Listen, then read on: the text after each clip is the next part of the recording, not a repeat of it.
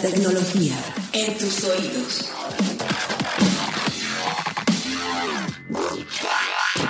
...343... Muy buenos días, muy buenas tardes y muy buenas noches, pues escuchas donde quiera que nos estén escuchando y en la plataforma de streaming que nos estén escuchando, la que sea de su preferencia. Bienvenidos a una edición más de 343, el sonido de la tecnología en tus oídos. Mi nombre es Gabriela Chávez, reportera de tecnología de Grupo Expansión y como siempre es un placer compartir una edición más de este podcast con... Carlos Fernández de Lara, editor de tecnología de Grupo Expansión. Gaby, eh, pues ya esta semana estuvo pesada, pesada en términos de información. Este, hubo viajes, hubo muchos anuncios, todavía era viernes y seguían más anuncios. Y la verdad es que desafortunadamente, pues escucha, siempre queremos ser eh, constantes y sonantes en la manera y en los momentos en que les entregamos 343. Pero desafortunadamente esta semana Gaby y yo no lo logramos, fallamos. Fallamos. Y no es jueves, es viernes. Pero miren nada más que es viernes y a pesar de Gaby y yo ya podríamos estar celebrando por ahí, este, estamos aquí justamente en la cabina de grabación de 343 para traerles la información más precisa del mundo de la tecnología a ustedes, que no se les vaya a pasar. Y bueno, pues de nuevo, como siempre y como cada programa, los anuncios parroquiales es no se les olvide eh, que estamos en el hashtag 343 Podcast. Así nos pueden eh, llevar todo lo que piensan del podcast, comentarios eh, de, sus apps favoritas, de sus juegos favoritos, de otras ediciones de 343 en la que nos hayan escuchado. Cualquier queja, comentario, sugerencia. Exactamente, nos las pueden hacer llegar con el hashtag 343 Podcast a la cuenta de Twitter de Expansión. Estamos en arroba expansión MX, pero también, ¿por qué no? A nuestras cuentas. Eh, Gaby, ¿tú estás como? Yo estoy como arroba GSH Avilés, ahí me encuentran en Twitter. Y yo estoy como arroba Charlie y ya, con dos es y después y ya. Este, ahí me pueden también encontrar en Twitter. Este, y bueno, pues ahí, como bien decía Gaby, déjenos todos sus comentarios, sugerencias, reclamos, dudas, alegrías este, propuestas de fondos musicales porque seguimos explorando justamente el que más nos acomoda. Y eh, bueno, pues ahora sí, entrando de lleno a la info, Gaby. De lleno varios anuncios. Exacto. ¿Y por qué no nos vamos por orden cronológico? Creo que es la mejor manera para no perdernos porque de verdad, pues escuchas esta semana estuvo plagada de, de, de cosas que contar. Y sí, es, es viernes, como bien decía Carlos, son exactamente 5 y cuarto de viernes de quincena en la Ciudad de México y seguimos eh, todavía con breakings tecnológicos de hace apenas unas horas. Pero bueno, el, lunes eh, Apple tuvo un evento en su sede en Cupertino y por allá estuvo nuestra compañera Isabel Ferguson eh, llevando, llevándoles a través de expansión todo lo que se presentó por allá y pues con la novedad o bueno, no sé si te novedad, pero ya, ya estaba el rumor bastante fuerte de que Apple le entraba de lleno ya al mundo del streaming, pero también lanzó su servicio de noticias eh, un poco renovado, le entró a los juegos y le entró hasta los pagos. Entonces ya no son realmente esta empresa de la manzana que hace iPhones y computadoras y así. Muy interesante porque este evento surge eh, prácticamente pues de la nada. O sea, la verdad es que la gente no estaba esperando que Apple llegara a tener un evento, que empieza a caer la invitación, eh, pues con un par de semanas de antelación al evento. Claro, está muy fuerte el rumor de, que se metían al streaming. Eh, y además era un rumor que ya venía desde hace algún tiempo, o sea, como que ya se venía diciendo, a ver, incluso había rumores en donde Apple con todo el dinero que tiene sentado ahí en algún lugar recóndito de el Infinity Loop, tal vez un cuarto tipo Rico MacPato en donde Tim Cook y el resto de los ejecutivos nadan en billetes de a 100. Exactamente, así me los imagino. Habían surgido los rumores de que Apple podría comprar Netflix si quisiera por el tema del dinero que tiene en términos de cash flow. La lana la tiene para comprar lo que se le dé la gana. Y si no, ya se veían intentos en donde Apple iba a estar empezando a producir contenido para entrar un poco fuerte al mundo del streaming. A mí lo que me llama la atención de este evento que, que surge de la nada, Gaby, es, como bien decías al principio, es no solo fue streaming, o sea, streaming era lo que todo el mundo esperaba ver, pero al final del día Apple como que plantó los pies y dijo, yo sé que la gente me ubica, porque así ha sido durante los últimos 11 años, como la marca ahora de los iPhones y de las tablets y de las MacBooks, pero mi futuro es servicios. O sea, he construido un ecosistema en donde tengo atrapada a la gente en ese ecosistema. No pienso dejar que se vayan de ese ecosistema. Y ahora lo que quiero es hacer que tengan una serie de servicios en los cuales yo pueda tener un dinerito adicional Claro. para seguir creciendo este cuarto de dinero y agarró las tendencias más interesantes en el mundo de la tecnología en términos de rentabilidad, que es todo lo que tiene que ver con fintech, Ajá. todo lo que tiene que ver con gaming, que es una industria que está Que yo creo que de todo lo que presentó es lo más rentable. Exactamente, porque gaming es la industria, incluso es mucho más este valiosa hoy que la música Sí. y que ya es más valiosa que incluso todo todo el ecosistema de Hollywood, por Sí, así claro. decirlo. Y también presentó eh, evidentemente lo de streaming, mercado difícil, pero también estuvo ahí presente. Mercado difícil porque no tiene, por ejemplo, el brazo de producción de contenido que tiene un estudio como tal o que ya llegó a ser Netflix o Amazon con Prime. Pero vaya, como decías, tienen el capital para poder, para poder producir todo el contenido que se les dé la gana. Y prueba de ello es que, pues escuchas, si ustedes tuvieron chance de ver el streaming, era impresionante y de hecho hay una foto que está anclada a una de nuestras notas, pero era como una pasarela de Hollywood y ahí se ve un poco este eh, poniendo ahí el, el manotazo en la mesa de miren todo lo que podemos hacer con Hollywood. Muy Está interesante Steven porque- Spielberg, está Jennifer. Aniston, estaba Oprah, o sea, para tener a Oprah ahí al lado de ti en Que el además lo fueron, lo fueron, lo fueron como elevando, porque primero presentó un video medio raro que yo veía a muchos de los tuiteros que estaban ¿Cuál? obviamente en el evento. Presentó un video en donde salieron todas estas figuras. Ah, sí, sí. Antes de que salieran al escenario. Primero presentó el video y entonces las figuras decían cómo vamos a trabajar con Apple y nos vamos a renovar Ajá, y ajá. y todo eso. Y entonces ahí ya se veía un poquito la fuerza, ¿no? O sea, porque ya los logró La convencer a todos ellos. Sí. Pero están en un video. Termina el video y Apple como para hacer un poco más de show off dijo, no, no, no, no solo es el video. Tenemos a Pásale Steven Spielberg, por favor. Y obviamente en el evento de Apple desfilaron Steven Spielberg, J.J. Abrams, Jason Tomoa, Exacto. este estuvo Oprah, Jennifer Aniston. Jennifer Aniston, Este, ¿Quién más la estuvo? chica que hace la de Legalmente Rubia, ¿cómo se llama? Eh, Reese Witherspoon. Reese Witherspoon eh, estuvo, obviamente, y cerraron con Oprah, ¿no? Anunciando, lo más extraño es, no dijeron exactamente, o sea, dijeron que iban medio a hacer, Ajá. pero nunca se mostró nada, o sea, si hay material o no hay material, no se sabe. No sabemos todavía, pero Pero al final de cuentas Apple está haciendo un statement de, no necesito mostrarles qué estoy haciendo todavía. Lo único que les quiero decir es que cuando yo, Apple, me voy a meter en la industria del entretenimiento, me voy a meter en serio. Sí, claro. Y voy a traer a los capograndes de la industria del entretenimiento actualmente y los voy a convencer de que hagan series originales para mí. Porque soy Apple y porque tengo el dinero. Exactamente. sí, totalmente. Fue un statement de, de lo que son capaces de, de hacer, del poder del, del lobbying que tienen con todas estas estrellas. Y para mucha gente creo que ni siquiera fue necesario. Y ni siquiera se preguntaron, oye, ¿y cuánto va a costar? ¿Y cuándo va a estar disponible? No sé qué. O sea, de ver a toda esa plana mayor de Hollywood, yo creo que más de uno dijo, sí, claro, take my money, o sea, lo que Sí, sea habría que me gente que decía, ok, ya, ya estoy listo". pensando en cancelar. Sin nada, estoy pensando en cancelar mi Netflix y me voy a meter a Apple. Pero lo cierto es que también yo creo que de todo lo que presentaron en Apple TV Plus, como se llama el servicio, va a ser el que más trabajo les va, le va, les va a costar. Porque Apple sí llega un poco tarde al juego de No, streaming. llega tardísimo. Ahora, no es la primera vez que Apple llega tarde a un mercado. Y aún así genera. Exactamente, Sí, genera mella. El tema es que Netflix, a, di- a diferencia de los otros mercados a los que de repente Apple llegaba tarde, en donde las empresas como que estaban muy tranquilas y muy seguras, Netflix es una empresa que claramente no se ha dormido en su estrategia de originals y lo platicábamos en el 343 anterior. Tú estabas en Los Ángeles en un estudio cinema de calidad cinematográfica en donde Netflix está haciendo exactamente lo mismo de Apple, de hijos. Yo estoy haciendo contenido original y lo estoy haciendo con los big shots de Hollywood al grado de que estoy aquí en Hollywood con el letrero de Hollywood enfrente y estoy haciendo series y estoy haciendo películas. Entonces Claro. va a ser difícil porque Netflix viene construyendo esta cartera con miles de millones invertidos, miles de millones de dólares invertidos por años, que ya tiene una base sustancial en donde la gente cree en el concepto y Apple está empezando de cero. Sí. Ahí sí la tiene mucho más difícil, pero creo que interesante hablar también de los otros dos, dos productos que a mí me llamaron muchísimo la atención. La parte de juegos, que sale una semana más o menos después de lo que presentó. Google. Ya me compraron.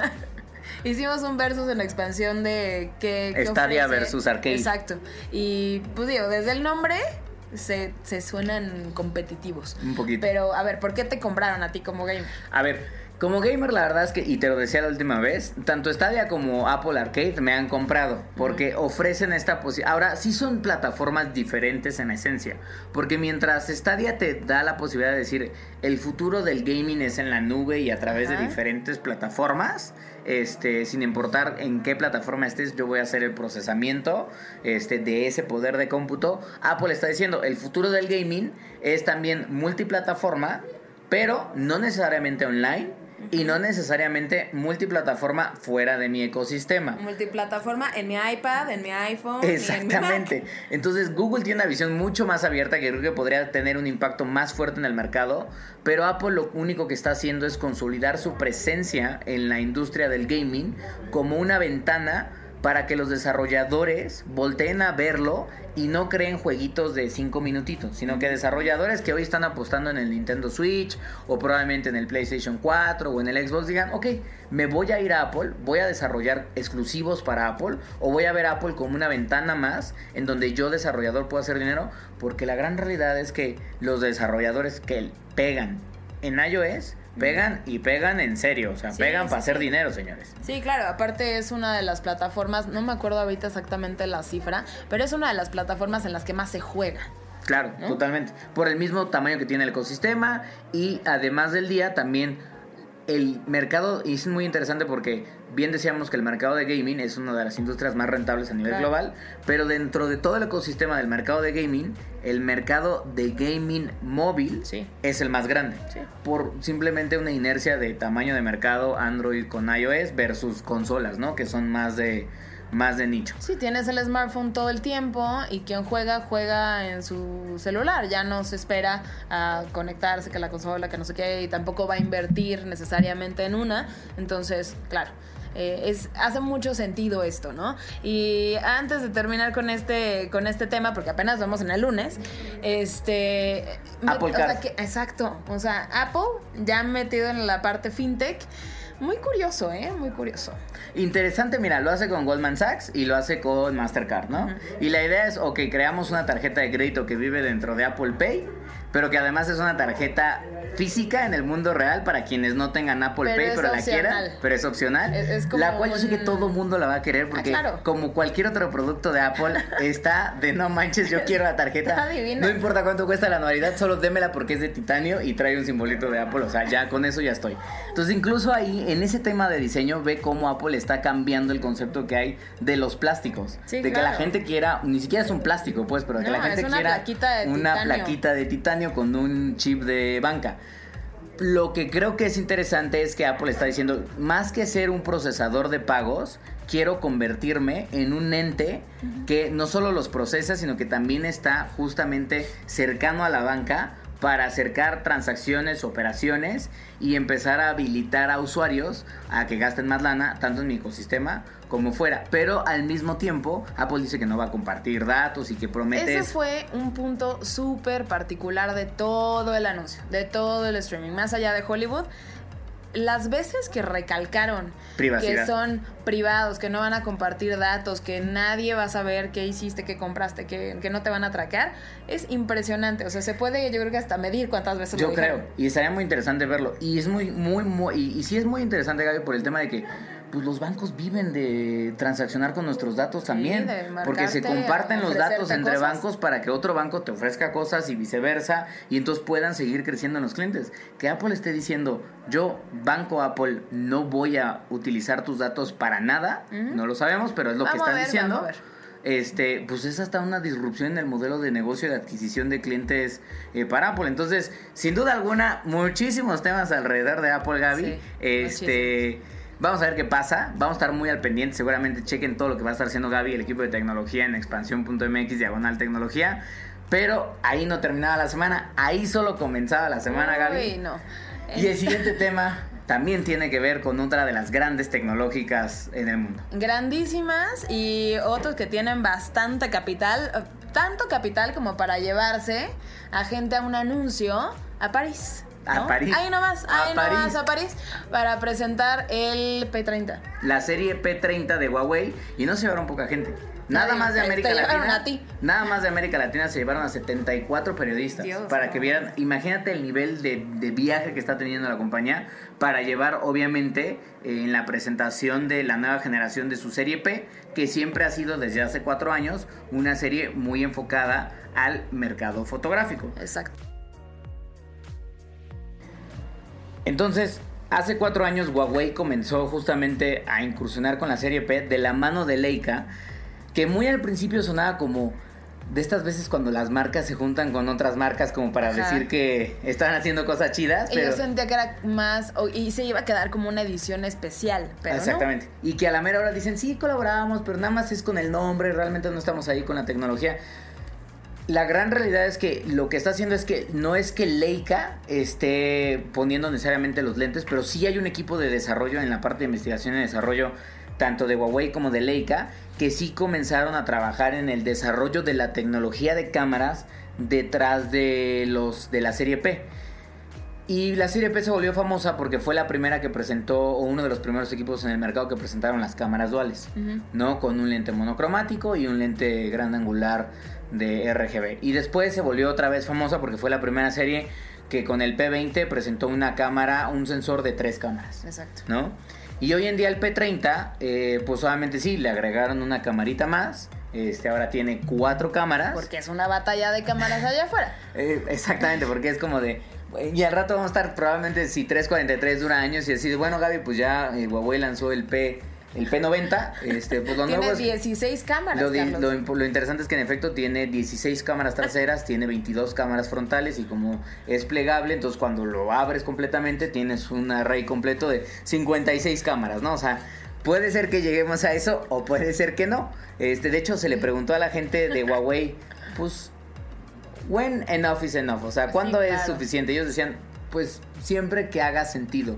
Y en el que haga sentido... Es que depende de quién le haga sentido, ¿no? Pero bueno. Es que es justamente, mira, la verdad es que he estado utilizando el P30 en los últimos días y te puedo ser súper sincero, es un equipo que a todas las luces cumple con todo lo que necesitas de un teléfono premium del mercado. Tú estás ahorita utilizando el S10 y ya habíamos platicado del S10 y que decíamos antes de grabar 343, es un equipo que tiene una pantalla increíble Yo creo que tiene de las mejores pantallas que hay. Y el P30 tiene también una de las mejores, también es OLED, muchísima calidad, buenos contrastes, buenos colores. Tiene un buen rendimiento de batería, creo que Sí, ambos cumplen ambos. ahí. Tiene buena memoria RAM, también, este tiene 8 y el S10 también, bueno, tiene entre 6 y 8, ocho. entonces pues ahí también van. Exacto. Proces- Almacenamiento también. Procesamiento son súper rápidos ambos. Entonces son tele- to- los dos tienen carga inalámbrica, Sí. los dos incluso ya tienen este tema de, bueno, Huawei fue el primero que lo puso con el Mate 20 y ahora Samsung lo hizo con el S10, pero los dos y el P30 lo sigue, los dos tienen carga inalámbrica reversible, es Ajá. decir, pueden cargar otros dispositivos con el estándar key. Este Puedes compartir tu carga, pues. resistencia al agua, Sí. resistencia al polvo, o sea, todas luces como que cumple. ¿Dónde está el diferenciador? Y el diferenciador que dice Huawei, porque la conferencia estuvo un poco rara, porque hace cuenta que fue como una hora y media en donde el CEO estaba. Y miren esta foto, esta foto con, esta foto la tomó con, la tomamos con el iPhone, con el S10, Ah, sí, eso el estuvo muy P30. curioso. Y luego miren esta foto. iPhone, este, Samsung, P30. Y miren esta foto. Entonces, como que fue una galería fotográfica Ajá. en donde pues obviamente el P30 siempre quedaba bien parado. Claro. Y la verdad es que toma imágenes muy impresionantes. Pero ahí hasta que, o sea, si lo ves en el streaming y lo ves en la conferencia, dices, bueno, ok, sí te creo que vaya a haber diferencias, pero no te creo realmente hasta que no las tomas tú. Exactamente. Y ahí es donde yo veo que las dos grandes o los dos grandes factores con los que Huawei está promocionando el P30 como teléfono diferenciador del mercado, uno es la parte del telefoto, porque es el primer teléfono que en su telefoto tiene dos cosas que combinan, que es un, un- como una serie de lentes, o sea, el mismo sensor de, de, de telefoto, que es un telefoto 5X óptico, Ajá. este y 10X híbrido, tiene una serie de lentes que le permite crecer la imagen hasta 50x digital, cosa que ningún otro equipo del mercado alcanza. Ya la mayoría de los teléfonos tienen 2, 2X, o sea, dos veces el aumento. Este tiene 5 veces el aumento por óptico, lo cual sí es bastante. Y 10 veces como en algo híbrido, que se ve bastante bien todavía la imagen. En 50 veces el aumento, ya la imagen se ve pixelada. Pero Sí. aún así, se puede ver qué es lo que está. Tú Ah, en sí. 50, tú para empezar no podrías, pero si tú tratas de hacer el aumento máximo en un iPhone o en un Galaxy, el pixel se rompe de manera horrible y lo que terminas tomando es de ¿qué es esto? Pues es mi tía. Ah, caray. Pues, No, este, bueno, no te sé. estás pasando con tu tía, ¿no? Este, No, sí, pero vi una foto justo tomada con esta, este, este zoom de 50 hace ratito, eh, incluso ya puesta en redes sociales y tal, no se ve, y no se ve tan rota.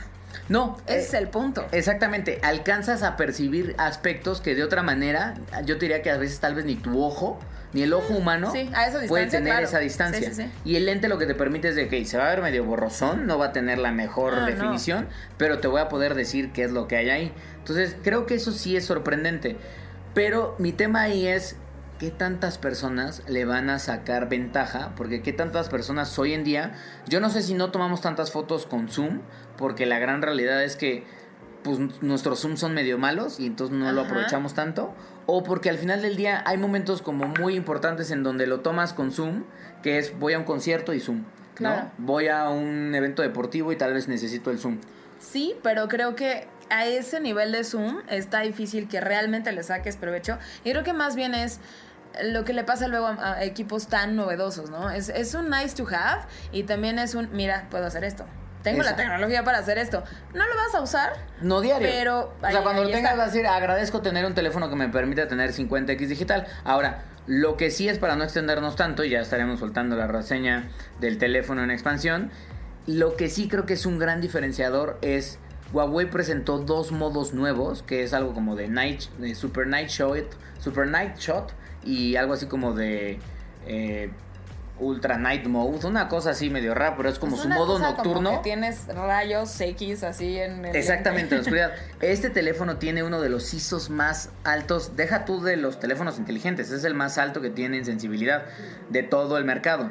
Tiene una de las sensibilidades más altas también, comparándolo incluso con cámaras ya más. Ajá, de cámara más pro, pues. Ajá. Y eso combinado con software, o sea, con algún algoritmo de probablemente de machine learning versus la estabilización de los lentes y todo eso, te permite tomar fotografías que en ambientes muy, muy oscuros, pero te juro que muy, muy oscuros, en donde ni el ojo humano puede percibir qué tanto hay en la O sea, o escena. sea, la luz apagada de verdad a las Sí, 3 o sea, de la mañana. tiene que haber algo de luz porque pues si no hay nada de luz no hay manera de que el sensor capte algo. O sea, si estás en tu cuarto de noche, 3 de la mañana, que ya de verdad no se ve luz, y dejaste prendida la luz del baño y tantita abierta la puerta, puede empezar a tener un par de imágenes. O sí. dejas una lamparita Ajá. chiquita ahí al lado conectado, toma esa luz, el teléfono hace esta combinación de estabilización de imagen con software y te ofrece una imagen que a todas luces dices, esto lo tomaste con el cuarto con todas las luces prendidas. y he estado tomando ejemplos de algunos de los teléfonos que, que- que luego pruebo versus esto y ahí sí veo un diferenciador bien interesante para toda la gente que porque ahí sí ahí sí yo me imagino mucha gente festeja cumpleaños mucha Claro. gente quiere tomar fotografías de paisajes nocturnos cuando va a cuando sus la viajes luna está preciosa. Exactamente. eh, Cuando estás en un concierto incluso. si los podescuchas O sea- van van duro a, a pegarle durísimo a la botella en fin de semana y quieren que sus fotos pues salgan al menos que se vean los rostros de sus amigos para quemarlos en redes sociales también ahí muchachos también ahí podrán No, bueno, aprovecharlo. pero ahí depende si ya ¿En qué estado, fueron verdad? varias botellas, ya no es cosa de lente atinarle a la foto. Si le quieres tomar una foto a tu bebé, pero no lo quieres despertar y echarle una luz de flash así de... "No". Bebé Y- ciego, listo. Exactamente. Para esos momentos, creo que ahí sí Huawei desarrolló una tecnología que en términos de usuario sí es muy benéfica. Y entonces ahí yo creo que está un valor diferenciador para quien está buscando un teléfono que tenga algo único en la cámara. No es tanto el telefoto, porque sí, nadie más lo va a tener, pero no es algo que digas, ay, gracias, estas no me, no, me cambió la vida. Aquí sí es como de, oye, qué chido que puedo tomar estas Sí, fotos. claro. Y antes no lo podría hacer con ningún otro equipo. Entonces, habrá que ver. Interesante que lo hicieron otra vez en París, interesante que se llevaron a prensa de todo el mundo como para hacer también show off de la lana. Este, y presentaron algunas otras cositas, wearables y eso. Una de las cosas que más me llamó la atención es que junto con una empresa de Corea del Sur que se llama Gentle Monster, que hace lentes, presentaron unos lentes que tienen diseños muy normales, o sea, Ajá, no se ven lentes Ajá. normales. Presentaron unos lentes que no son de realidad aumentada, son como para tener llamadas, interactuar con algún asistente de voz. O sea, como un Google Glass, pero sin esta cosa que parecía cyborg. aquí Ándale. Y no se va a ver nada, o sea, más bien es como simplemente es voz. Toda la interacción va a ser con Ah, voz, no va a haber nada visual. Es como un Bluetooth revolucionado, o sea, Ok, digamos ya ok. en vez de ponerte un chicharito en el oído, vas a tener los lentes que van a tener bocinas que se van a conectar con tus canales auditivos Ya. y vas a poder escuchar lo que la gente te dice o lo que el asistente O sea, ¿cómo escuchas? ¿Es por conducción? Por conducción, exactamente. Sí, porque como el lente descansa, como el armazón de los lentes generalmente descansan, tienen un nombre médico, pero la verdad es que ahorita pues escuchas no lo tengo en la mente, pero descansan en lo que son los canales auditivos. Digamos que ahí a Atrás través de la oreja. Exactamente. Digamos que ahí a través de vibraciones manda el sonido y vas a poder escuchar eh, el clima, qué correos tienes, tus citas, llamar a alguien y poder estar hablando, porque además va, también va a tener un micrófono para que tú hables y la gente te escuche y todo eso. O sea, como sea, vamos a parecer loquitos, en Loquitos. algunos años. Yo estoy seguro que al rato va a decir, Carlos, ¿estás ocupado? Sí, mira, la verdad es que... "Oye, ¿Con quién estás hablando, hijo? ¿Estás...? Es ¿qué que ya uno pasa?" no sabe, o sea, si eso era el problema de, bueno, no sé si problema, pero a mí me causa mucho conflicto todavía el manos libres y ver a la gente hablando pues, como sola en la calle. Ahora Pero medio que sabes, dices, normal. ah, está en una llamada porque tiene los audífonos, Claro. ¿no? Acá me vas a ver con unos lentes que no tienen ningún cable y voy a estar, no, sí, entonces lo que te decía es, dice, no, pues ya, Charlie ya se volvió loco, o sea, ya, Ya, en lo que la se tecnología por fin le pegó, no tienen fecha de lanzamiento ni precio, pero bueno, dicen que no van a estar tan, tan exagerados. Y pues ahí está el anuncio de Huawei y con eso, Gaby, llegamos al viernes. Que ya se venía des- anunciando desde el jueves, pero el viernes ya fue el, el oficial. El oficial y cerramos financieramente poniéndole mucha atención a Tocando las a campanas del Nasdaq. Exactamente. Y a diferencia de lo que nos imaginábamos, la verdad yo apostaba más porque Uber fuera a ser la primera IPO de movilidad del año. Pues Lyft, le, esta, esta compañía que hace básicamente lo mismo, pero que no la tenemos, esta sí, no la tenemos en México, pues le ganó en esta carrera de llegar a, a, a Wall Street a, a Uber, aunque no sé realmente si Uber ya se le ven muchas intenciones de llegar, dicen que este año, pero pues no se ve que esté muy apurada. Este, y Lyft finalmente hoy, este viernes, empezó a cotizar públicamente en el Nasdaq y varias cosas curiosas. Es el primer unicornio de movilidad eh, con tanta visibilidad que llega, que le gana la carrera Uber y que logró una valua- valuación por acción de 72 dólares, que eso es bastante alto. Se esperaba, según los analistas eh, de varias agencias y, y banca y demás, se esperaba que, que el valor de su acción estuviera alrededor de los 60 dólares. Y finalmente logró levantar capital por 2.300 millones de dólares, eso es una brutalidad de dinero, y cada acción cuesta 72 dólares. Bastante bien valuado porque terminó con una evaluación general de 23 mil millones de dólares. si no me Exactamente, equivoco, ¿no? en valor de capitalización. Y eh, hoy, ya que cerró la jornada bursátil en, en Wall Street, se fue en After Hours todavía más arriba el precio de la acción. Ahorita estoy viendo en cuánto, en cuánto cerró, en 78.29 y todavía creció eh, 8.7% después. Entonces, le fue bastante bien a Lyft. Pues emocionante porque había visto que la empresa había presentado todavía pérdidas por 911 millones de dólares, si no me equivoco. Pero lo que me queda claro es, hoy en día, muchachos, si Gaby y yo estamos felices porque ya es viernes y se acabó la semana, créanme que hay varios inversionistas en Lyft que están no felices. Están completamente extasiados porque Sí, de la noche a la mañana se volvieron multimillonarios por el número de acciones que manejaban en, en Lyft, ¿no? Entonces... Exacto. Y algunos de ellos, y eso sí vale la pena, creo que destacar, incluso como dato curioso, pero Lyft a lo mejor no tiene el branding, no todo el mundo los conoce tan bien como, como conoces, por ejemplo, a Uber o incluso a un Cabify o a Didi como tal, pero los inversionistas que tiene detrás Lyft son bastante interesantes. Publicamos una nota hace rato en expansión.mx que era un poco hablar de quiénes ganan con estos millones que se embolsó la compañía. Y ahí hay que ver quién ha invertido dinero en ellos. Pues nada más y nada menos que Alphabet, o sea, Google, Google.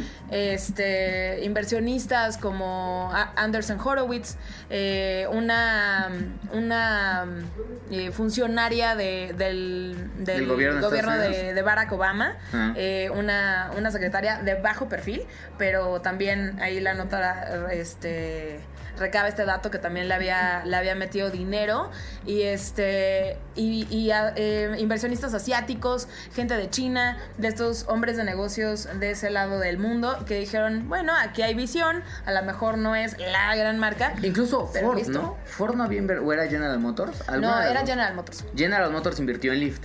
Claro, pues ahí está otra que está también ahí mirando a su futuro, así como de, sí, los autos, pero también la movilidad, ¿no? Exactamente. Entonces por ahí hay gente que ya le sumó varios ceros a la cuenta el día de hoy después de, de esta salida de bolsa. Y creo que lo más, lo que más me llama la atención de todo esto y de las próximas IPOs que dicen por ahí que se esperan para 2019 es eh, que vaya esta Lyft, está Uber, este Slack, están todos estos grandes unicornios. por ejemplo, Pinterest también.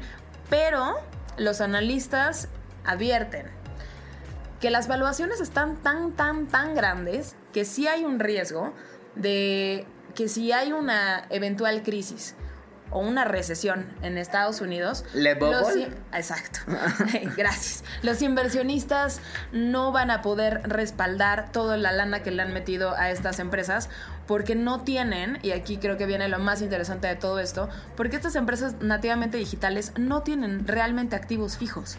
O sea, no es como que un banco quiebre y tengas cosas físicas que lo respalden.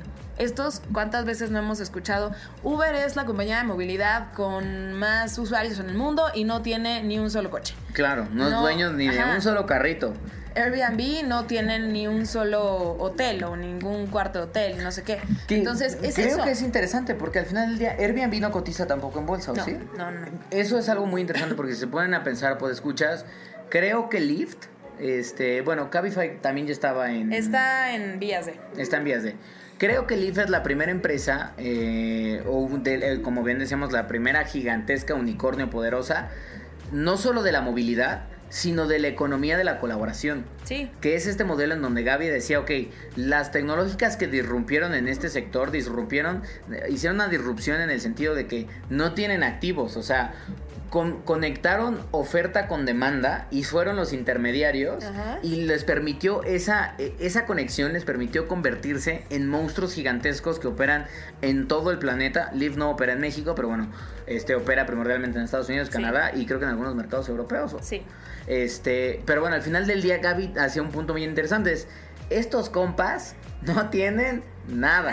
Nada. O sea, tendrán sus oficinas y eso, pero todo lo que los sustenta simplemente es conectar oferta con demanda. Con un software. Con un software. Y ya. No, que no eso es su que propiedad intelectual. No valga nada. Obviamente sí. Pero en una economía capitalista, pues si llega a pasar, no tienes una unidad que te respalde. sé, sé que probablemente muchos escuchas no se acuerdan, pero hay, hay no, no son mitos, hay historias de cuando pasó la burbuja en la época de 1999, que explotó la burbuja de las .com, Ajá. había literal, literal, afuera de empresas en Silicon Valley como de diferentes compañías que habían quebrado en Nueva York o en Silicon Valley, estaban en la calle tirados servidores de Sun Microsystem para que cualquier persona pasara y los comprara porque, hermano, necesitamos dinero, mira, cómpranos aunque sea este servidor. Estos fierros, ándale, Estos fierros viejos que necesitamos porque ya no sabemos cómo sacar adelante lo- al menos para poder pagar los últimos días de la luz. Esas son historias reales. O sea, Uber qué va a poner? No puede poner más que lo que tenga ahí la comida en sus instalaciones y las pantallas que tiene, pero fuera de eso no es que tenga tecnología propietaria justamente como para decir tengo un activo que me, que me respalda.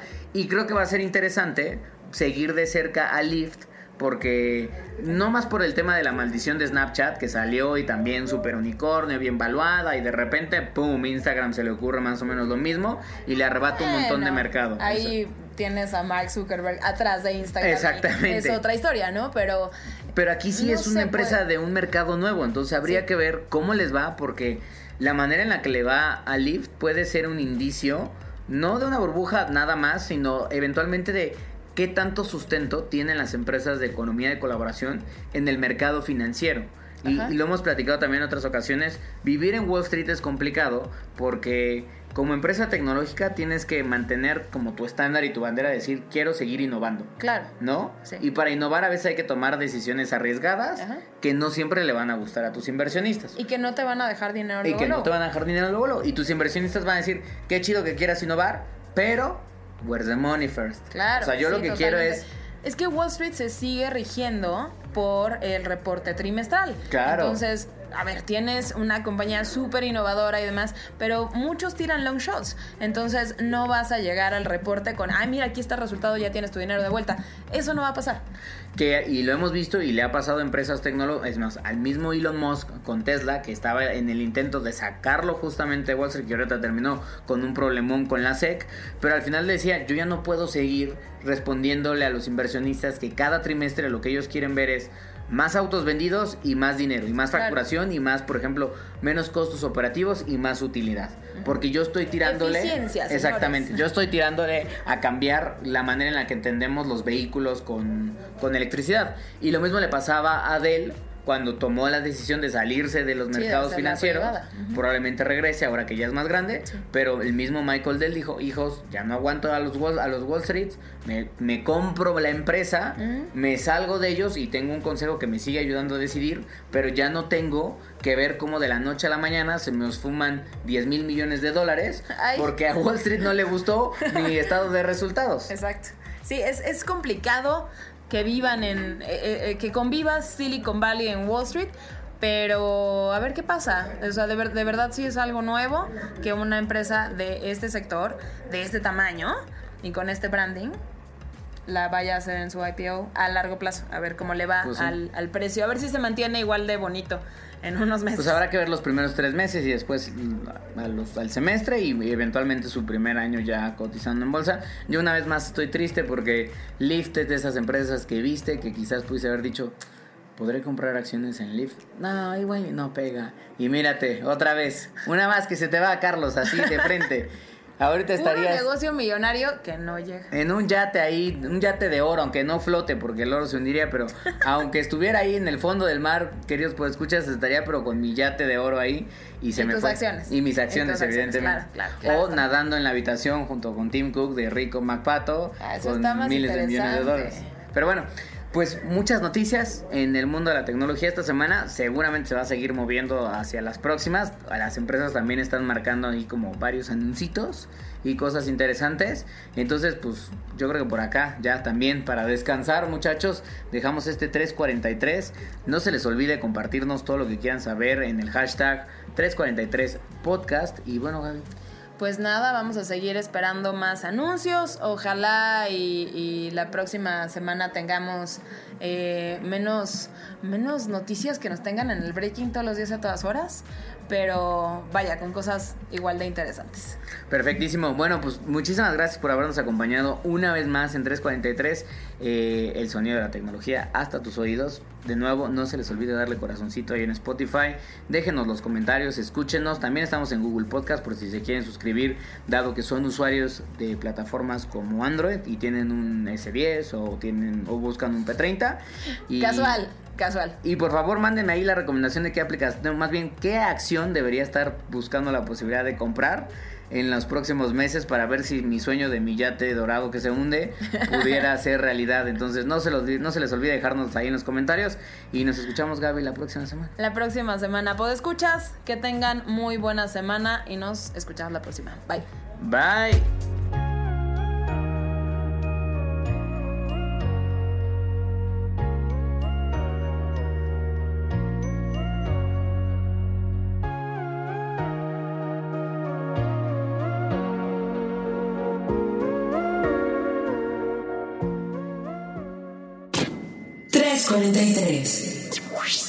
El sonido de la tecnología. En tus oídos.